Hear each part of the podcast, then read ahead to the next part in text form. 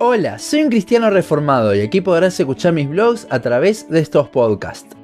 Hace unos cuantos podcasts que estamos viendo distintas formas en las que la iglesia moderna suaviza el evangelio con el fin de atraer a más personas a las iglesias. Hoy veremos una forma bastante común que se da por sacar un versículo totalmente de su contexto. Segunda de Corintios 5:17 dice, De modo que si alguno está en Cristo, nueva criatura es. Las cosas viejas pasaron, he aquí todas son hechas nuevas. Como vimos en podcasts anteriores, estas iglesias buscan satisfacer por medio de la predicación del Evangelio las distintas necesidades de las personas para así atraerlas. Esto llegó a ser tan humano que podemos ver esas necesidades en algo tan terrenal como la pirámide de Maslow, de la cual hablamos en el podcast de Eres Amado. Continuando con esto, hoy veremos cómo esta falsa predicación del Evangelio busca satisfacer las necesidades de estar bien consigo mismo. Esto lo hace mediante promesas de que todo lo que les pasó, Cristo lo borrará. Buscan satisfacer las necesidades de hacer sentir bien a las personas por medio de decirle que el mal que sienten es siempre por cosas de agentes externos que les pasaron y que Dios puede sanar esas heridas en el corazón. Cosas como violaciones, padres ausentes, abandono, aislamiento, depresión, son a las que se les apunta cuando se habla de esto. Ahora, ¿es esto parte del Evangelio bíblico? El pasaje del que más se agarran para hablar de este tema es el que leímos antes de 2 Corintios 5:17 diciendo que no te debes preocupar por todo lo que te ha pasado, porque Dios te hace una nueva criatura y todo lo que te pasó, Cristo lo venció en la cruz. No podemos negar que Dios nos hace una nueva criatura, pero veamos el pasaje con más detenimiento. Los versículos anteriores hablan de cómo Cristo murió para que ahora podamos vivir no para nosotros, sino para aquel que murió y resucitó por nosotros.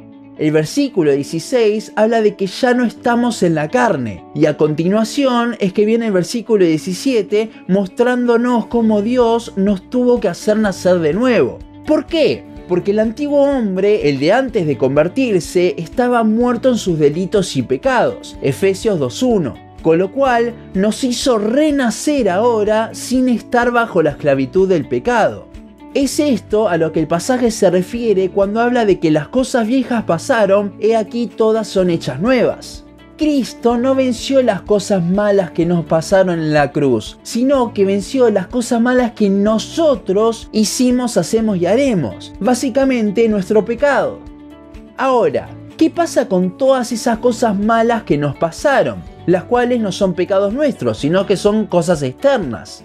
Bueno, ciertamente Dios las puede sanar, pero esa no es la promesa del Evangelio. Dios no nos hace nuevas criaturas para borrar las cosas que no queremos en nuestra vida, sino para borrar la cosa que Él no quiere en nuestra vida, el pecado. El problema también con este tipo de predicación es que no le dan importancia al pecado y nos hace ver a nosotros como unos pobrecitos que necesitan a Dios para que al fin podamos sanar nuestras heridas del corazón. Pero en realidad no somos unos pobrecitos, somos unos pecadores, enemigos de Dios, que necesitamos del sacrificio de Cristo para dejar esa enemistad. Si sanamos todas las cosas que sufrimos, abandono, malas experiencias, depresión, etc., pero no nos reconciliamos con Dios, entonces vamos a estar igual de mal que antes.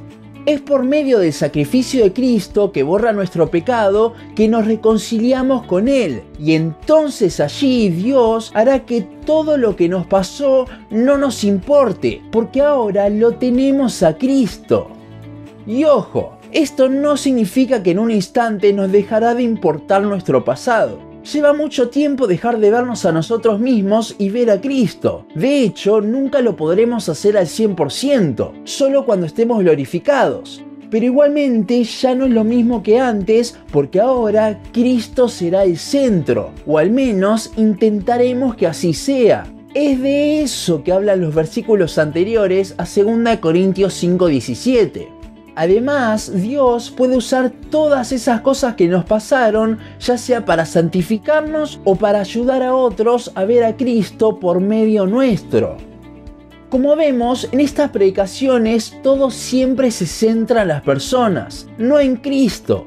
Todo es para hacer sentir bien a las personas, ayudarlas. Pero la realidad es que predicando de esta forma, no mostrando el verdadero evangelio, no las están ayudando, sino todo lo contrario hacen creer a un montón de personas que están bien con Dios cuando siguen sin ver su propio pecado y en consecuencia no pueden ver la gracia y la gloriosa cruz. Estas iglesias hacen todo lo posible para no nombrar al pecado, para que las personas no se sientan atacadas y buscan formas de predicar que atraigan a las personas, ¿Y cómo no vendrían más personas a estas iglesias si todos claramente quieren satisfacer esas necesidades que se ven en la pirámide de Maslow? Pero algo fundamental es que se olvidan de que el Evangelio bíblico confronta a las personas con su pecado. Se han olvidado de lo que dice Hebreos 4:12, porque la palabra de Dios es viva y eficaz y más cortante que toda espada de dos filos y penetra hasta partir el alma y el espíritu, las coyunturas y los tuétanos y discierne los pensamientos y las intenciones del corazón. Solo compartiendo la verdadera palabra de Dios, esta espada de doble filo que confronta, es que las personas serán salvas. Esto lo vemos en Romanos 10:17. Así que la fe es por el oír y el oír por la palabra de Dios. Hasta aquí nuestro podcast de hoy. Seguinos en Facebook, Instagram, YouTube y Spotify. En todas nos encontrás como un cristiano reformado. También seguinos en uncristianoreformado.blogspot.com para leer el resto de nuestros blogs. Nos vemos en la siguiente ocasión.